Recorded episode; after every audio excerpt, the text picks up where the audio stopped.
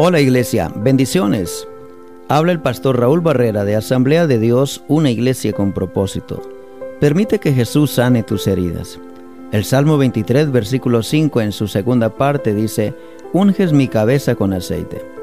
Los pastores le ponen aceite a las ovejas en la cabeza por dos razones, para suavizar y para sanar. El peor enemigo de las ovejas son las moscas. Odian las moscas. No las pueden quitar de su cabeza ni con sus patas ni con su cola. En el verano hay muchas moscas. Las moscas se meten en sus narices y ponen huevecillos. Las larvas o gusanos las vuelven locas.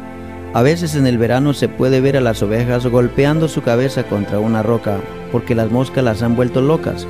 No pueden hacer nada al respecto. Es asombroso que son las pequeñas cosas de la vida las que nos irritan. Los pastores toman aceite de oliva y la mezclan con azufre y ungen las cabezas de las ovejas y es como un repelente de insectos. Es como si el pastor dijera, yo me encargo de las cosas que te irritan. El aceite se usa también como ungüento.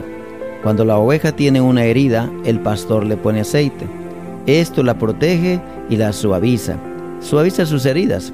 Cuando David dice, unges mi cabeza con aceite, está diciendo que Dios va a suavizar sus heridas. Esto es lo mismo que Jesucristo quiere hacer con nuestras heridas. En Lucas capítulo 4, versículo 18 dice, El Espíritu del Señor está sobre mí, por cuanto me ha ungido para dar buenas nuevas a los pobres. Me ha enviado a sanar a los quebrantados de corazón, a pregonar libertad a los cautivos y vista a los ciegos, a poner en libertad a los oprimidos. Jesús dice, no solo saldo tu cuenta, sino que si vienes a mí y me das tu dolor, yo haré el trabajo de reparación. Trabajaré para restaurar tu espíritu. Yo puedo sanar tus heridas, las puedo vendar. Ahora, cuando tú perdonas a una persona que te ha lastimado, ¿quiere decir que desaparece el dolor? No. Aunque lo hayas perdonado, tú quedas dolido.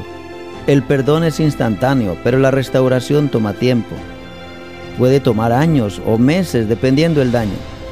Dios sana a los quebrantados de corazón y venda sus heridas. Cuando recibes una pequeña cortada no necesitas un vendaje. Entre más grande la herida en tu vida, como el divorcio, el rechazo de los padres, el maltrato, la humillación, el engaño o que su socio le robó el negocio, en fin, estas cosas no sanan pronto. Una herida profunda debe ser vendada y curada. Muchos cristianos piensan que una vez que perdonan, el dolor desaparecerá. Pero esto no es así. Solo has dado el primer paso al perdonar. Ahora viene la sanidad donde Dios restaurará tu alma. Pero la restauración toma tiempo. ¿Cómo sana Jesús nuestras heridas? ¿Qué tipo de vendas usa Jesús para sanar nuestras heridas emocionales cuando la gente nos lastima? En primer lugar, usa la comunión. Cuando has sido lastimado necesitas hablar con Dios. Si no lo platicas con Dios, tu cuerpo sufrirá. Tienes que decirle a Dios cómo te sientes. Desahógate y recibe su comprensión de Padre.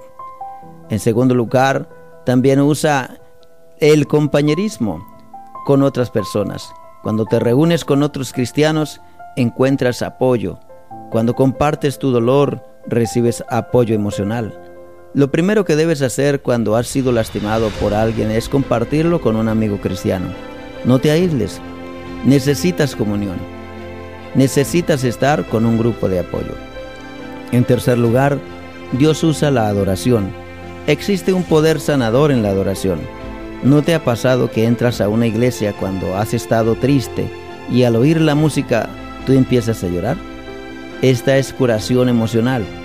Dios usa la adoración y su palabra para edificarnos y vendar nuestras heridas. Y en cuarto lugar, usa tu compasión. Esto se refiere a estar dispuesto a ayudar a los demás que también han sido heridos. Cuando ayudas a otros que han sido lastimados, te ayudas a ti mismo.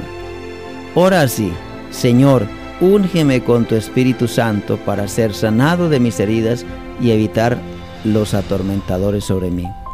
Recibo tu gracia para perdonar toda herida emocional.